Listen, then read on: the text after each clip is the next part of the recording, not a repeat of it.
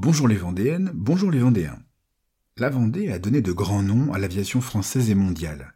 Des aviateurs, comme Jacqueline Auriol, la première française pilote d'essai, ou René Guilbeault, disparu tragiquement aux côtés de l'explorateur Amundsen en 1928. La Vendée, c'est aussi des créateurs de compagnies aériennes comme Jean-Paul Dubreuil, propriétaire d'Air Caraïbes et de French Bee. Mais le département a également donné naissance à un génie de la construction aéronautique, René Cousinet, un aviateur et ingénieur considéré de nos jours comme l'un des précurseurs de l'aviation moderne. C'est sur la vie haute en couleurs mais aussi dramatique de ce passionné, dont l'aérodrome de La Roche-sur-Yon porte aujourd'hui le nom, que je propose de revenir aujourd'hui. Si, comme on va le voir, René Cousinet passe à la postérité grâce à ses avions, même ceux qui ne voleront jamais, c'est au hasard qu'il doit sa première apparition aux actualités cinématographiques du monde entier. C'est en effet lui, le 21 mai 1927, qui soustrait Charles Lindbergh à la foule lors de son arrivée à l'aéroport du Bourget. Le pilote américain vient de réaliser une grande première, la traversée en solitaire de l'Atlantique Nord. Membre du 34e régiment d'aviation, René est alors officier de permanence à l'aéroport. Mais ce jeune homme de 23 ans est déjà bien plus qu'un sous-lieutenant en charge du service d'ordre. Né en 1904 à Saint-Martin-des-Noyers, près de La Roche-sur-Yon, René est le fils d'un instituteur qu'il suivra à l'Aiguillon-sur-Vie puis à Chantonnay. La légende veut que c'est l'observation des hirondelles lors de cette jeunesse vendéenne qui lui aurait inspiré sa passion pour l'aviation et nombre de ses idées. Ce qui est sûr, c'est qu'il intègre l'école des arts et métiers d'Angers dont il sort ingénieur en 1924. Il rejoint ensuite l'école supérieure d'aéronautique avant d'être incorporé pour son service à l'aviation militaire en 1925 aviation militaire car l'armée de l'air n'existe pas encore. Quand il croise la route de Lindbergh, le jeune René a déjà déposé de nombreux brevets et est en passe de finaliser la conception de son premier avion, le cousinet arc-en-ciel numéro 1, un trimoteur monoplan de plus de 10 tonnes et 27 mètres d'envergure, un appareil beaucoup plus grand que les avions de l'époque, destiné au vol transatlantique. Surpuissant, il est bourré d'innovations comme par exemple la possibilité d'accéder au moteur pour les réparer pendant le vol. Le nom d'arc-en-ciel que porteront ensuite tous ces avions est un acronyme. ARC, ARC, pour Avion René Cousinet. Malgré une interdiction, un premier vol est programmé le 7 mai 1928. Les autorités aériennes, décontenancées par cet appareil hors norme, ont refusé de lui donner son agrément. Le premier conflit d'une longue histoire de désaccord entre Cousinet et les instances gouvernementales. Cousinet passe outre, tout se passe bien, et l'avion obtient son agrément. Malheureusement, il s'écrase lors de nouveaux essais en août 1928. Le mécanicien et le pilote meurent dans l'accident. René ne se décourage pas et réussit à rassembler des fonds pour reconstruire l'appareil. Mais un incendie détruit ses ateliers et ses plans.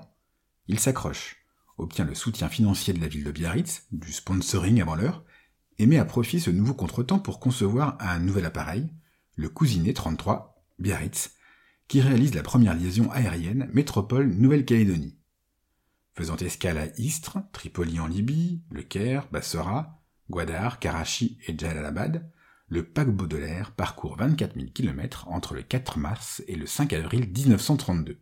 Ce premier exploit en appelle un autre qui va définitivement asseoir la renommée du Vendéen. Le 16 janvier 1933, piloté par Jean Mermoz, que Cousinet accompagne, l'Arc-en-Ciel 3 réalise la traversée de l'Atlantique Sud entre Saint-Louis du Sénégal et Natal au Brésil, en un peu plus de 14 heures. Il poursuit sa route jusqu'à Rio et Buenos Aires. En mai, le retour faillit finir en drame en raison d'une fuite d'eau, mais les deux hommes rejoignent le Sénégal sans encombre avant de rallier le Bourget. Pour la première fois, la double traversée de l'Atlantique Sud est réalisée. Mermoz et Cousinet sont accueillis triomphalement par plus de 15 000 personnes. Et cette fois-ci, c'est René qu'il faut soustraire à la foule. C'est le début de l'aéropostale et le cousinet assure des liaisons régulières entre l'Afrique et l'Amérique du Sud. Malheureusement, la compagnie fait faillite. L'entreprise de cousinet périclite, faute de commandes. Ces avions, qui sont une réussite technique, sont un échec commercial. Il faut admettre que notre homme a la réputation d'être sans concession, peu ouvert à la critique et au conseil, et peut-être un peu trop honnête à une époque où les commandes de l'État sont trop souvent liées à des dessous de table. Pire, en 1936, Mermoz disparaît au-dessus de l'Atlantique. René perd un grand ami et son principal défenseur dans le milieu de l'aéronautique. Il épousera sa veuve, Gilberte, en 1939.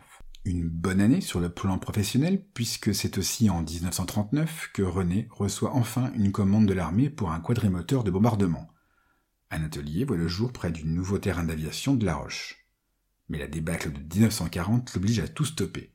Ces ateliers tombent aux mains des Allemands, René Cousinet émigre au Brésil où il est chargé de construire une usine d'avions par les autorités avant d'être mis sur la touche par les Américains. Membre des forces françaises libres, il est un temps commandant du groupe aérien Antilles-Guyane, un titre plus honorifique qu'actif.